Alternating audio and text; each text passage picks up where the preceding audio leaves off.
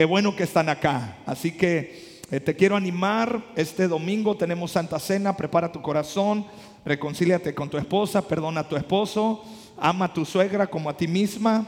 Y este, o sea, eh, llévate bien contra, aliviánese pues, aliviánese en estos días para que el domingo podamos podamos celebrar con un corazón íntegro la Santa Cena. Así que la dinámica va a ser que a la entrada va a haber un equipo de personas que le van a estar ofreciendo ahí un vasito con jugo de uva y una galletita y usted decide si lo toma o no. No hay otra condición más, más que un corazón dispuesto para recordar y para honrar el sacrificio de Jesús en la cruz y su resurrección. Amén. Muy bien, bueno, ¿listo para recibir en esta tarde?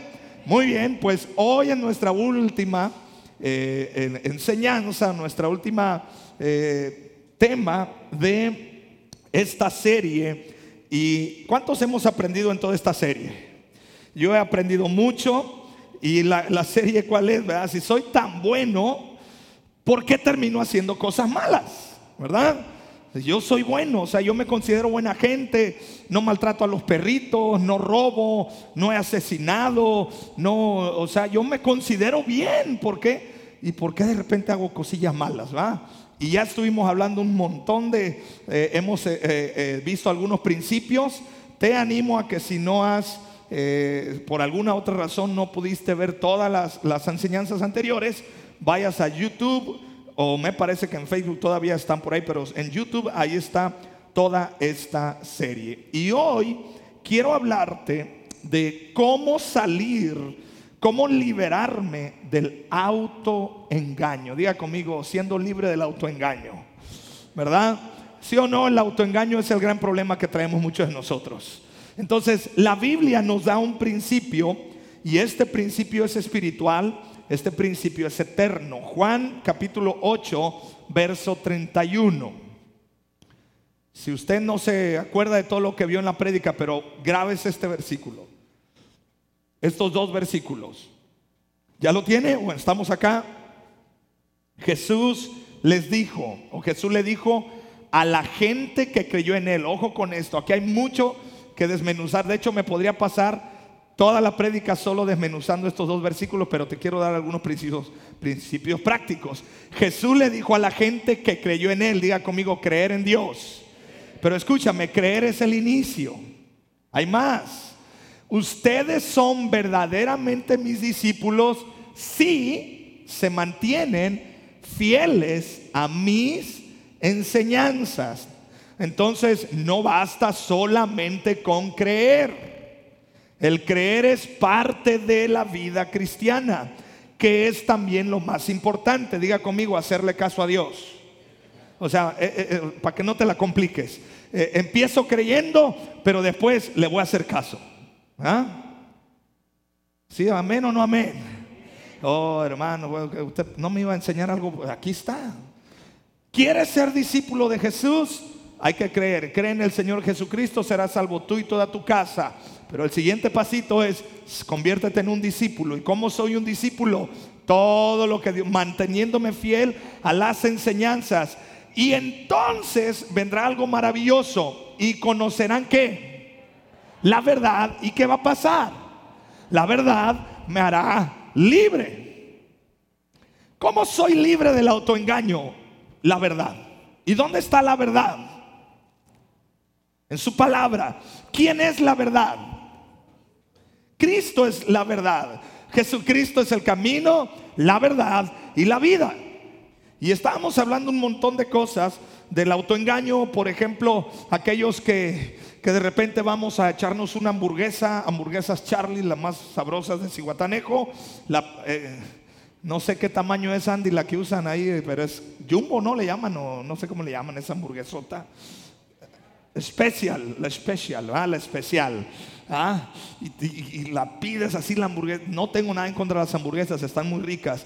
Y pides tu hamburguesota con doble carne, con doble queso, mayonesa, eh, eh, eh o ketchup, ¿verdad? Y, y, todavía le dices con verdura, por favor. O sea, eso es como para que. ¿ah? Y te la vas a reventar la hamburguesa, pero te tomas una Coca Light para no engordar. ¿Cómo se le llama eso? ¿Cómo se le llama eso? Diga conmigo, autoengaño. ¿Cómo soy libre del engaño? ¿Cómo soy libre? Mira, hermano, ¿cómo eres libre hasta de tus propias mañas? Porque mira, somos tan mañosos que esos autoengaños ya se nos hacen una, una realidad en nuestra vida. Exponiéndote a la palabra. Entonces, quiero mostrarte dos maneras de pensar que nos hacen esclavos a mentiras. Quiero, y, ya después al final cerramos con, con algunos principios muy prácticos. Bien, ¿cómo me autoengaño? Diga conmigo, me lo merezco. No me dijo nada. Otra vez diga conmigo, me lo merezco. No, pero usted no. Diga como cuando usted así, ah, me lo merezco. ¿Ah? ¿Alguien se ha comprado algo con este principio de pensamiento? Eh, muchachas, jovenazas. No, y luego nos autoengañan. Ay, yo nunca me compro nada. Ay, me lo merezco. ¿Sí o no? Bueno, esa manera de pensar te es un autoengaño. Ese es el principio compensador o el efecto compensador. Quieres compensar tu error, tu pecado, tu mentira, tus problemas, tu tragazón, tu flojera, lo que tú traigas, la vas a compensar con esta idea. Me lo merezco.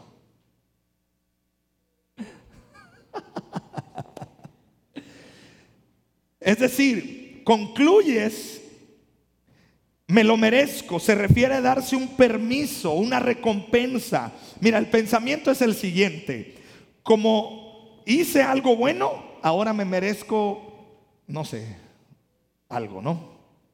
Como me sacrifiqué todo el día trabajando, ahora me merezco unas copas de vino o unas chelitas bien melodias. Pues me la merezco.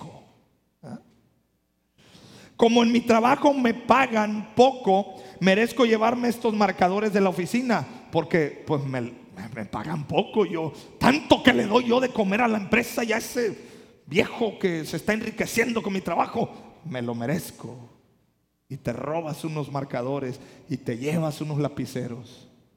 ¿Por qué? Me lo merezco.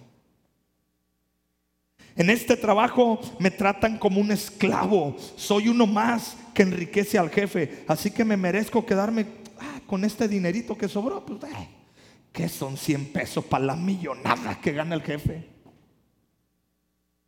Me lo merezco. ¿Cuántos errores no has cometido con este principio. Siempre he respetado las normas de tránsito, siempre he manejado con cuidado. Ah, ni modo que me merezco ir rapidito un rato nomás. Mi pareja no me da sexo, así que me merezco otra persona. siempre me he portado bien, ahora me merezco portar mal. Yo he escuchado jóvenes que, así piensan. Esta, este principio de pensamiento, el me lo merezco, les lleva a un montón de cosas. Así la persona establece un código propio de justicia. Sería algo así como tener su propio código ético. ¿ah? O sea, no, no, no, no importa lo que está escrito en la Biblia, no importa lo que Dios dice, no, yo me lo merezco. ¿ah? Y nos brincamos las trancas. Quien hace esto, escúchame, suele trabajar bajo estrés y presión. Normalmente este tipo de idea eh, fluye en personas que no descansan bien, que están presionados, que están bajo estrés y permanentemente se someten a la mirada de otros cansados. Por ese motivo se permite una licencia moral. Esto hace que esa persona tenga modelos éticos distintos que los demás y piense, si esto está bien para él, pero yo tengo otra norma, la mía. ¿Por qué? Ah, porque yo trabajo más que él.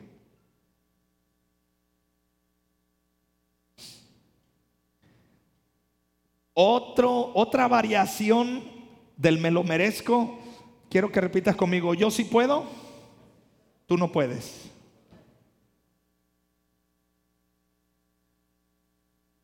Papá, ¿por qué te tomas una cerveza? Porque yo sí puedo, tú no puedes. Hasta desde chiquitos.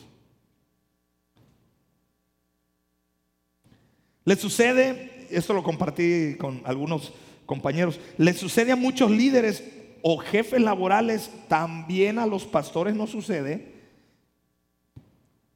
sobre todo aquellos que supervisan que otros cumplan determinadas normas. Por un lado son estrictos con los demás, señalan las normas, pero por el otro lado ellos se dan una licencia porque pues, ah, yo sí puedo, tú no. Ah, caray. ¿Cómo está eso? Diga conmigo, autoengaño. Yo te voy a decir algo. Nos vamos a sorprender a quién nos vamos a topar en el cielo. Yo estoy convencido de eso que me voy a llevar unas sorpresas tototas cuando yo esté en el cielo. Yo diga, ¿en serio? ¿Tú estás acá? Y me voy a llevar otra sorpresa esperando a ver a otros en el cielo. Y yo diga, ¿no llegó? Porque vivimos en un autoengaño. Diga conmigo, soy libre de todo tu engaño. Diga conmigo, no me lo merezco. Escúchame, ¿sabes qué quiere decir gracia? La gracia, ahorita que estamos en esta época de, este, de Pascua, la gracia es algo que no te mereces. ¿Y sabes cómo funciona realmente el amor de Dios para ti y para mí? De primera, no te lo mereces. Entonces, el autoengaño de me lo merezco, hermano, no me merezco el amor de Dios. Tú no te mereces el amor de Dios. Ay, pero si Dios es tan bueno, no, Dios es bueno, pero mis acciones, mi vida, mi forma de llevar mi vida no merece, pero para eso se llama, o por eso se llama gracia. Diga conmigo, no lo merezco, pero aún así Dios me ama. Amén. Pero por eso necesitamos la verdad. Y hay otro, hay otro aspecto que este también, de este yo he visto, y te voy a ser muy honesto, por no saber lidiar con esta área, yo he cometido muchos errores. ¿Cuál es? El cansancio. El no saber descansar te lleva a cometer muchos errores. Cuando tú estás cansado, estás propenso a muchísimos errores. Nuestro cerebro consume el 20% de nuestra energía que incorporamos. Si pensamos más, esa cifra aumenta. Cuando más trabajo, eh, cuando más bajo sea el nivel de glucosa, menor será el autocontrol. ¿Por qué crees que de repente eres adicto a la Coca-Cola? Porque tu cerebro te está pidiendo, tu cuerpo te está pidiendo este, esa energía para poder pensar mejor. Y um, ahí tienes la Coca-Cola. Del café, Mejor no hablo nada porque me voy a echar de enemigo a muchos de ustedes, ¿verdad? no me meto con el café, pero bueno, yo ya no tomo café. y no porque no quiera, porque no puedo.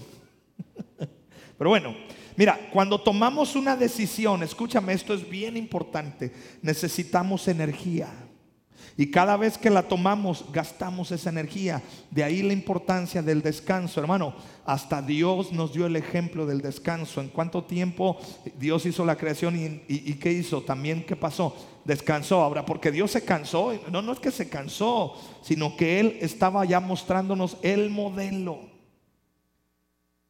Y aquí a muchos les está brillando los ojitos, porque no les veo la sonrisa, pero les veo los ojitos que le brillan, ¿verdad?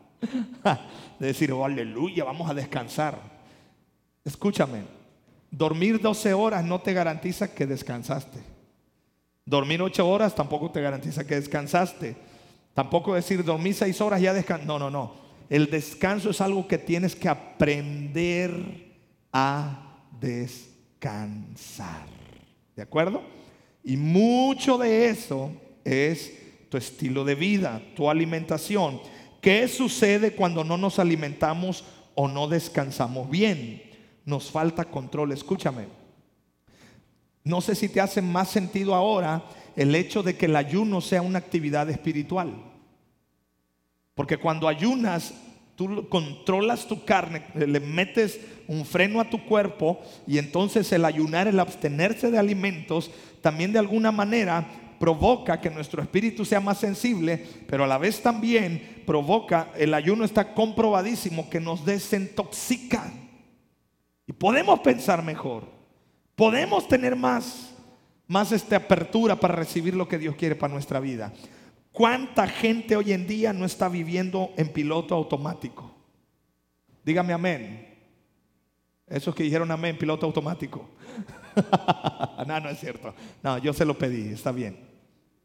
Pero estamos en piloto automático. Honestamente, ¿alguien se ha sentido así? Te confieso, hay veces que yo he cometido muchos errores porque he tomado decisiones bajo presión o bajo circunstancias donde no he descansado, no he comido bien y se toman decisiones y ya después pasaron 3, 4, 5, 6, 7 días, pasó un mes o a veces pasó un año y yo digo, chispas, ¿en qué estaba pensando? Y la respuesta es, en nada, porque estabas bien tronado. Génesis 25, verso 29 al 34. Cierto día, mientras Jacobo preparaba un guiso, Esaú regresó del desierto agotado y qué más. Fíjate, agotado y hambriento. Esaú le dijo a Jacob, me muero de hambre, dame un poco de ese guiso rojo. Así es como Esaú obtuvo su otro nombre, Edom, que significa rojo. Muy bien, respondió Jacob. Ese Jacob era vivillo, ese chiquillo. Pero dame a cambio tus derechos de hijo mayor. Mira, me estoy muriendo de hambre. A ver, hermano, Fíjate lo que le estaba pidiendo, ¿eh? Pero como aquel tenía tanta hambre y estaba tan cansado, escúchame, tomar decisiones así te va a ir mal. Estaba tan... dice, me estoy muriendo de hambre, dijo Esaú, ¿de qué me sirve ahora los derechos de hijo mayor? Tremendo, ¿ah? Pero Jacob dijo, primero tienes que jurar que los derechos de hijo mayor me pertenecen a mí. Así que Saúl hizo un juramento mediante el cual vendía todos sus derechos de hijo mayor a su hermano Jacobo. a Jacob. Entonces Jacob le dio a Esaú, a Esaú guiso de lentejas y algo de pan. Esaú comió y luego se levantó y se fue. Así mostró desprecio por sus derechos de hijo mayor. Porque traía hambre y porque estaba cansado. De allí que se aconseja tomar decisiones importantes. Ojo con esto, captura esto. Se aconseja que tú tomes decisiones importantes en la a las primeras horas del día y no por la tarde.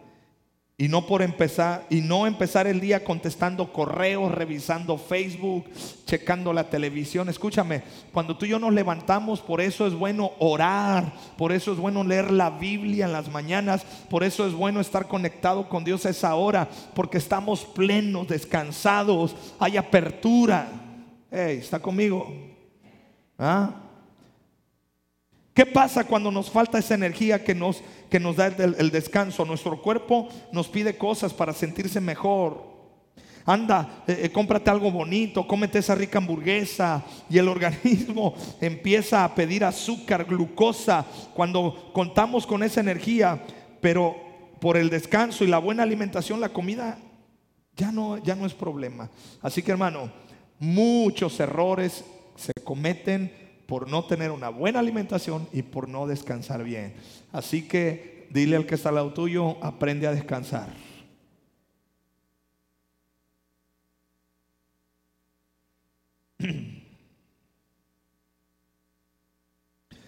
Y si le sumamos la falta de energía a la escasez de tiempo, ¿cuántas veces nunca tenemos tiempo?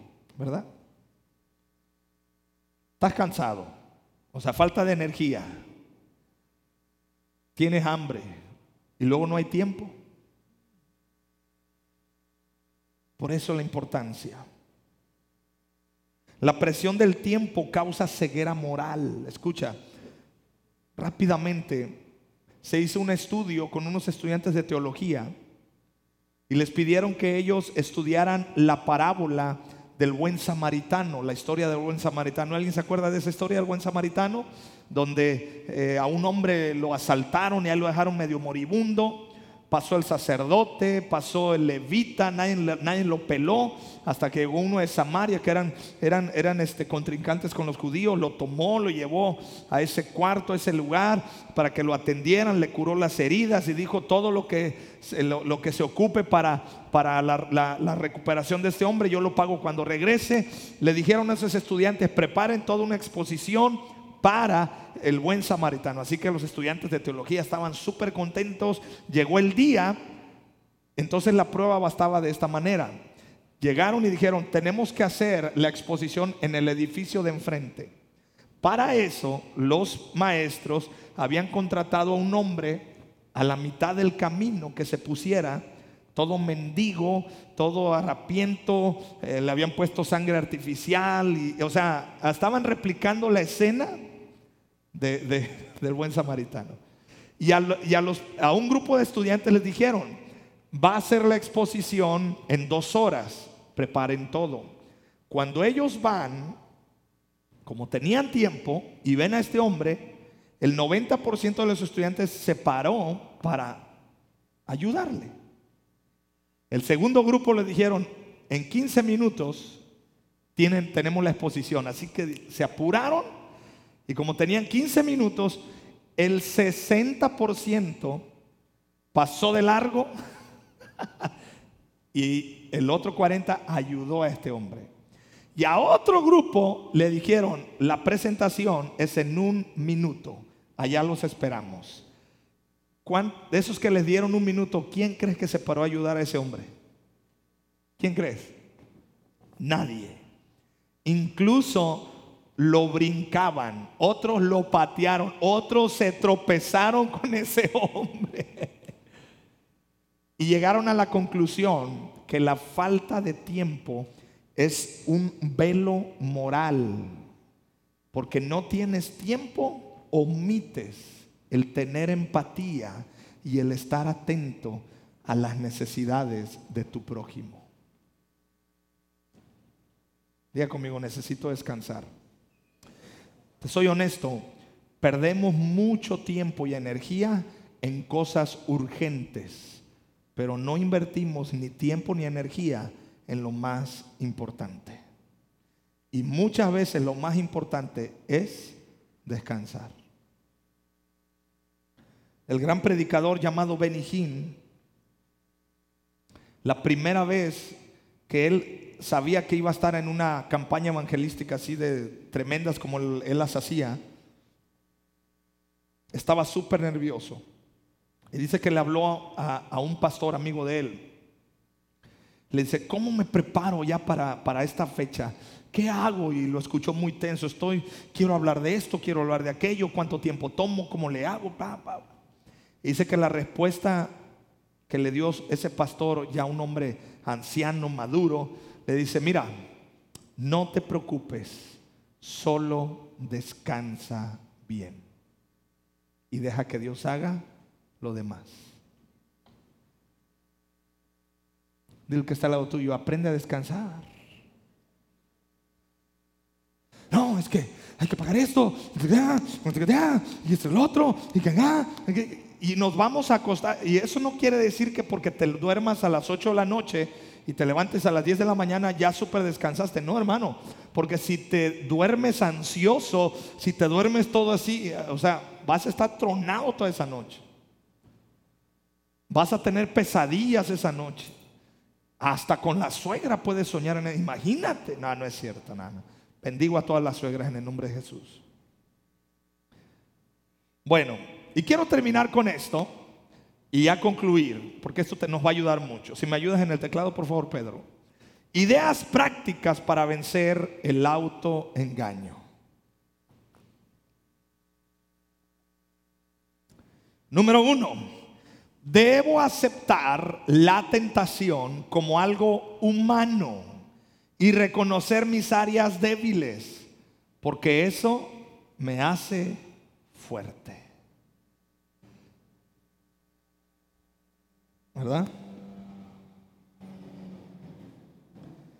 Hebreos 4:15 dice así, nuestro sumo sacerdote comprende nuestras debilidades porque enfrentó todas y cada una de las pruebas que enfrentamos nosotros, sin embargo, él nunca pecó.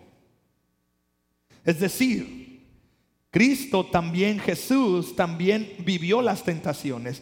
También fue tentado como hombre que él estuvo caminando aquí en la tierra. Pero escucha, todos somos tentados. Yo te lo predicaba el domingo anterior. Hay victoria sobre las tentaciones, hay victoria sobre las pruebas y hay victoria sobre todas las luchas que enfrentamos. ¿Verdad? ¿Alguien dice amén a esto? Diga conmigo, tengo la victoria. Y no estoy hablando de la que se chupa, sino de la victoria que recibimos de Cristo Jesús, ¿verdad? Entonces, eh, eh, eh, somos humanos, tenemos tentaciones y escúchame, tenemos áreas débiles y entre más reconozcas tu debilidad, más fuerte eres en Cristo Jesús.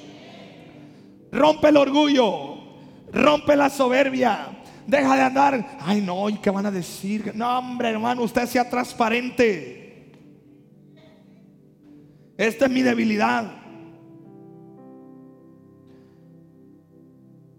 Ya de lo poquito que he estado aprendiendo a, lo largo de mi vida, he entendido algo.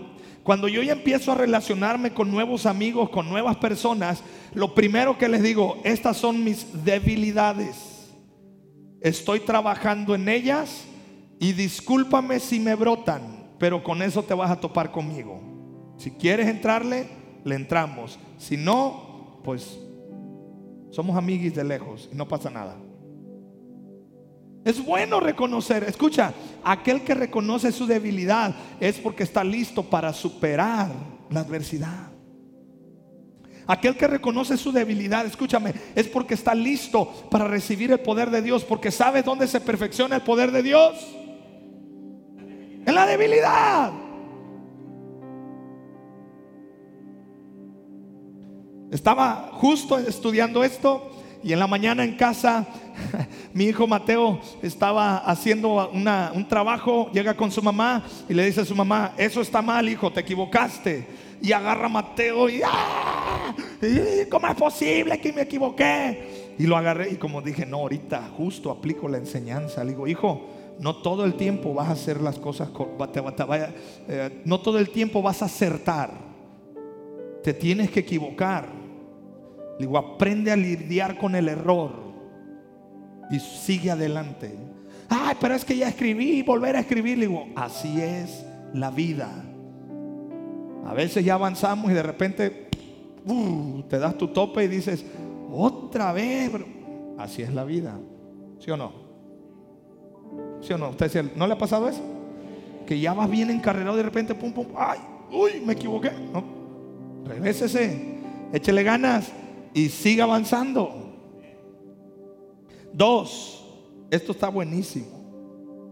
Mi objetivo no es portarme bien.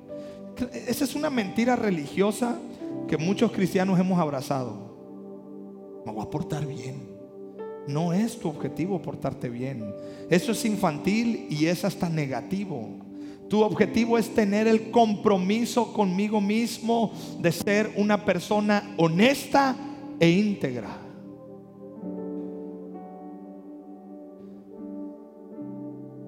Porque portarte bien, ¿qué significa portarme bien? Hago las cosas para que la gente piense que estoy bien. Eso es portarte bien. Y honestamente, ¿cuántas veces hasta nosotros le decimos a la, a, pórtate bien, ya? O sea, cuando tú le dices a alguien, pórtate bien, es cuando yo te vea, te quiero ver así. Entonces, las personas lo que hacen es, cuando ven a los demás,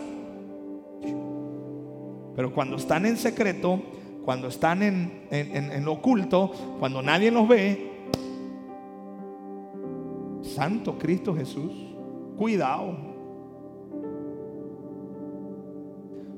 La cultura de hoy en día la manera de pensar de las nuevas generaciones es esta.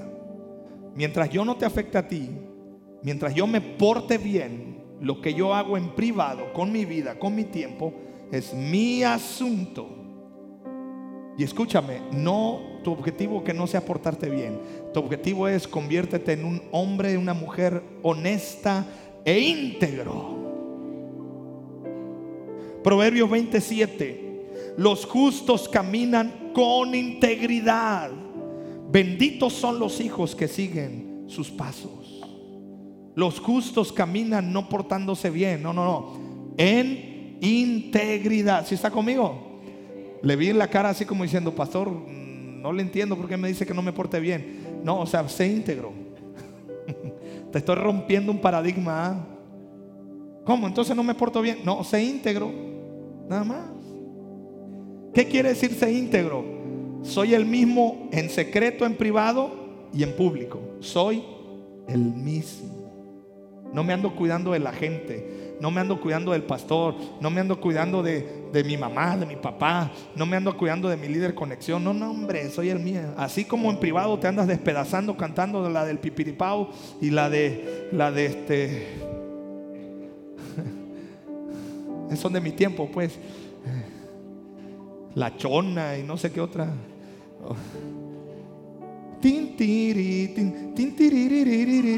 Es el TikTok, famoso TikTok. Así como en privado eres en TikTok, me encantaría verte celebrar a la presencia de Dios aquí en la iglesia. Uh, uh, eh. No lo vas a hacer, ¿por qué? Porque te quieres portar bien. Mentira religiosa. Una mentira religiosa eso. No funciona. Tres, creo que este le rompió paradigmas. Después podemos explicarlo con más calma. Voy rápido porque el tiempo me apremia.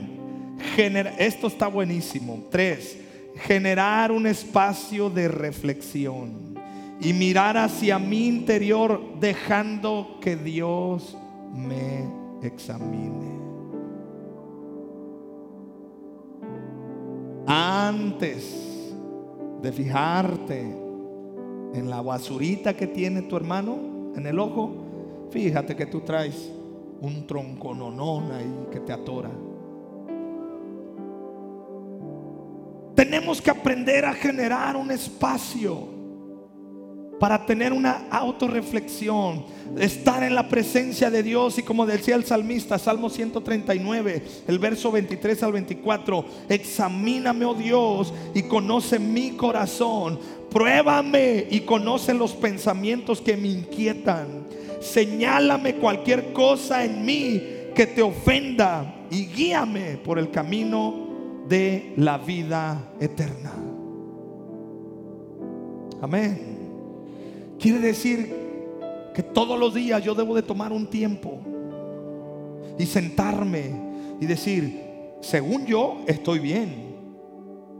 Pero si yo empiezo a analizar la palabra y estudiar y le pido a Dios que me examine, porque te voy a ser honesto, ni tú ni yo nos podemos examinar. Porque si nos examinamos somos tan engañosos que al momento de examinarnos, ¿qué crees que vamos a decir? Estoy bien. Por eso, toma un tiempo y decir, Señor, tú examíname. Y te voy a decir algo. vas a empezar a enfrentar sentimientos terribles, tristeza, culpa de repente, aunque la culpa no es de Dios, pero vas a, pero ¿Por qué? Porque te vas a ver confrontado con todo lo que está acá. Toma un tiempo para mirarte al espejo. Y tú vas a decir, ¿es en serio? ¿Ese soy yo?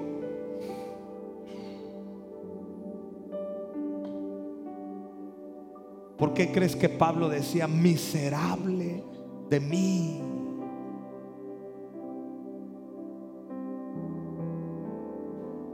Entonces, ¿qué de bueno tenemos nosotros? Ay, pastor, yo quería salir motivado. Vete motivado a examinarte delante de la presencia de Dios. Este es Salmo 139, el verso 23 al 24. es un Ubicatex, 750 miligramos todos los días. O sea, es como, bájale dos rayitas, alivianes y entiende que si te quieres hacer el ofendido, que si te quieres hacer la víctima, como dice la de la del no sé ni de dónde salió, pero está en redes sociales. La víctima dice, ¿no? Y tú lees Salmo 139 y le dices, Señor, examíname. Ve si, a mí, si en mí hay algo torcido, chueco.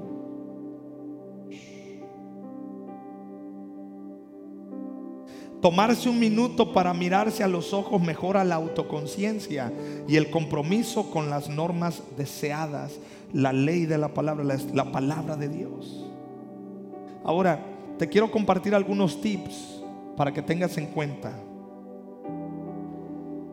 Cuando te empieces a relacionar con los demás, primero, ojo con esto, esto es buenísimo, funciona. Mirar a los ojos a los demás y a nosotros mismos. De ahí que de repente yo estoy un poquito choqueado con las redes sociales. Por cierto, dicha sea de paso, no sé si algunos vieron ahí en mi, en mi muro de Facebook, hackearon mi página de mi fanpage de Gamaliel Sosa. Solo tengo mi Facebook personal. Así que yo no soy responsable de lo que, de lo que hayan puesto. Creo que andaban vendiendo playeras, ¿no? Hay playeras de nacidos en América o algo así, nativos de no sé dónde, ¿no? Algo así de americano, ¿no? Entonces, ese no soy yo, así que tranquilos, ¿verdad? Pero, ya va a ser pedido. Pero, ¿cuál es el dilema, el problema de las redes sociales? No hay el...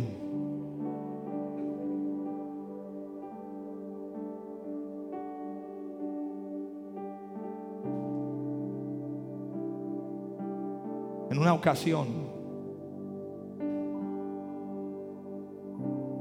me recuerdo que yo la había regado en algo, la, la regué, estaba chavito, había hecho una travesura.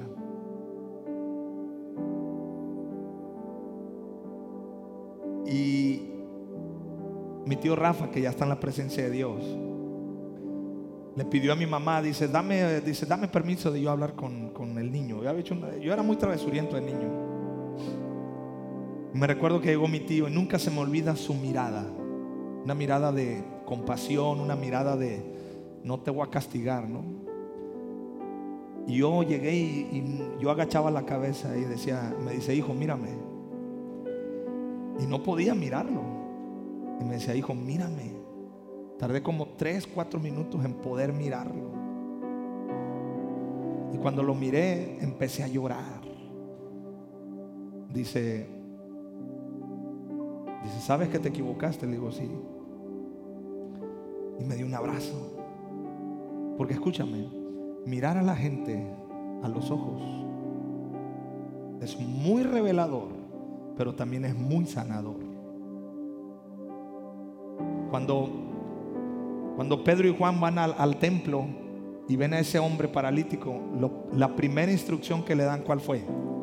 ¿Te acuerdas? ¿Cuál fue la, primera instrucción? Míranos. Porque yo me imagino que ese hombre pedía, pedía limosna y le hacía así. míranos, míranos. ¿Cómo empezar a, tener conexión con la gente? Es más, practica con el que está al lado, dile, mírame. Y tú dile, ay, ojón.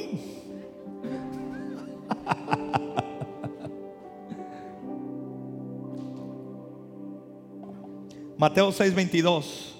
Tu ojo es como una lámpara que da luz a tu cuerpo. Cuando tu ojo está sano, todo tu cuerpo está lleno de luz. Pero cuando tu ojo está enfermo, todo tu cuerpo está lleno de oscuridad. Y si la luz que crees tener en realidad es oscuridad, qué densa es esa oscuridad.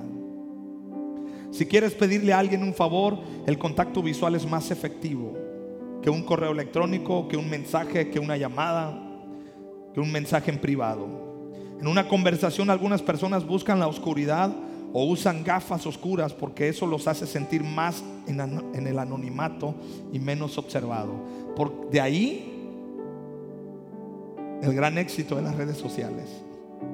Porque las redes sociales te dan un anonimato. Y despotricas chulada, ¿no?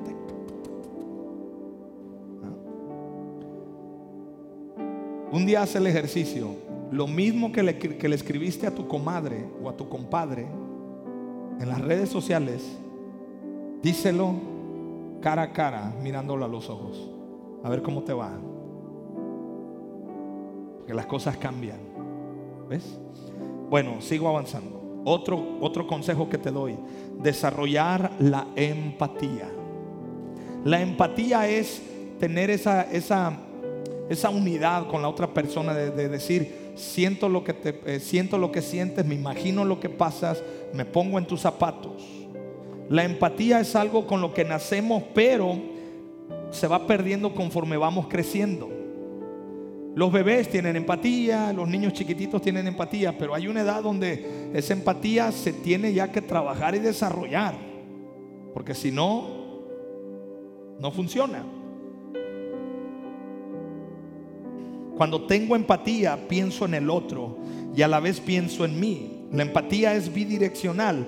Pienso y siento lo que el otro está sintiendo y luego pienso qué me pasaría a mí si me estuviera sucediendo eso mismo. Eso es empatía.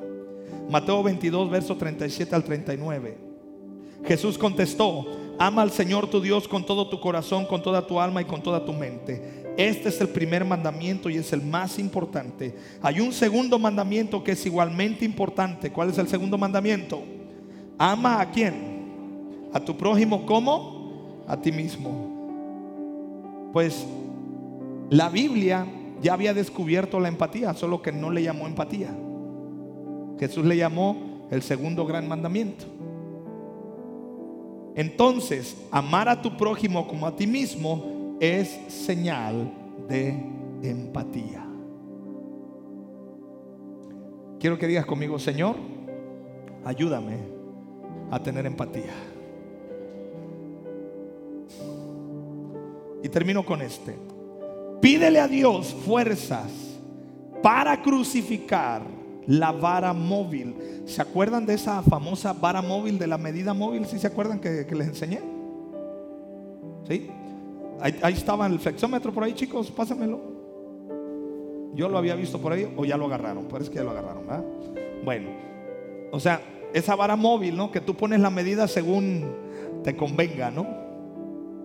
Pídele a Dios que esa vara no se mueva.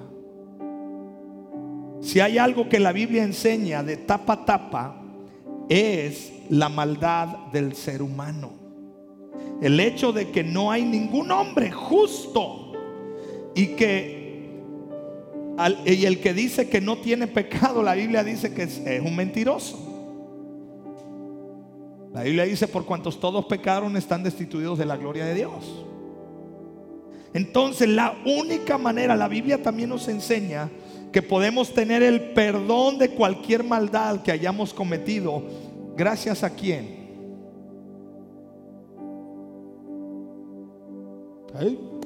no me espante. Gracias a quién usted tiene perdón de pecados. Ah, Cristo. O se me estaban durmiendo. ¿Qué pasó? Gracias a Cristo.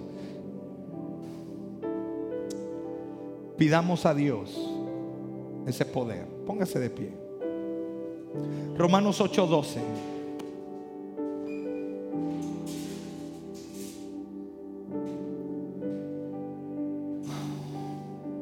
Ya lo tenemos en multimedia, Romanos 8:12. Por lo tanto, amados hermanos, no están obligados a hacer lo que su naturaleza picaminosa los incita a hacer.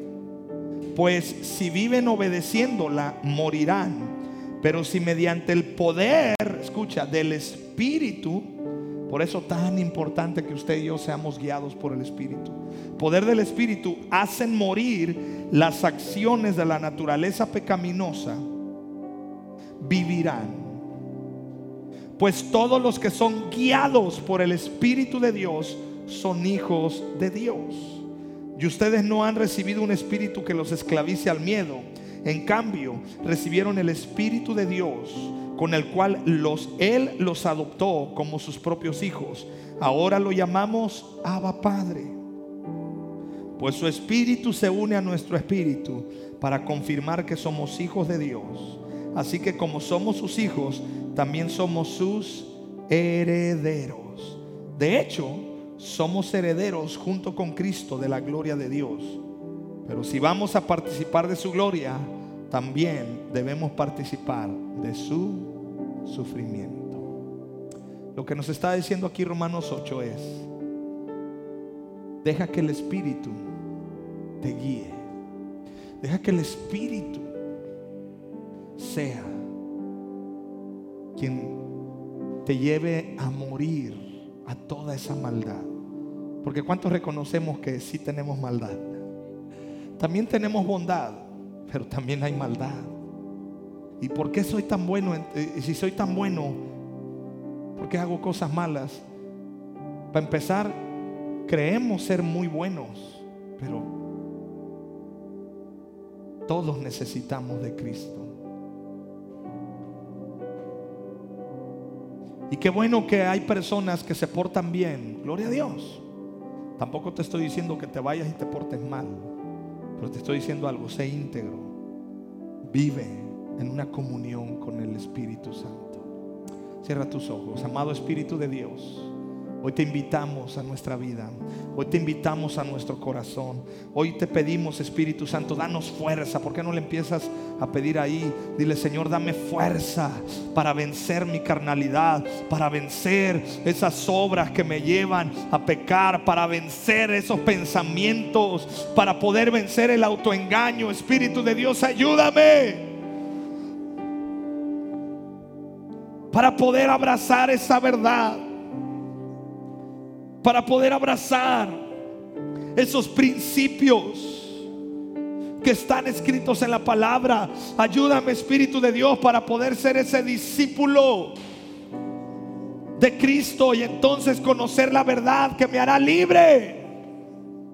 En el nombre de Jesús. Gracias Dios. Tal vez sea tu primera vez en esta iglesia, en esta reunión. Tal vez sea tu primera vez que nunca has recibido a Cristo en tu corazón. Créeme, esta es la oportunidad de que tú te lleves a Cristo en tu vida. Habrá alguien aquí que no tiene a Cristo en su corazón, que me levante su mano para orar por usted. Que diga, yo no tengo a Cristo en mi corazón, porque queremos que te lleves a ese Cristo que sana y que salva. Pues al parecer todos tenemos a Cristo en nuestro corazón. Perfecto. Bien. ¿Cuántos recibimos esta palabra?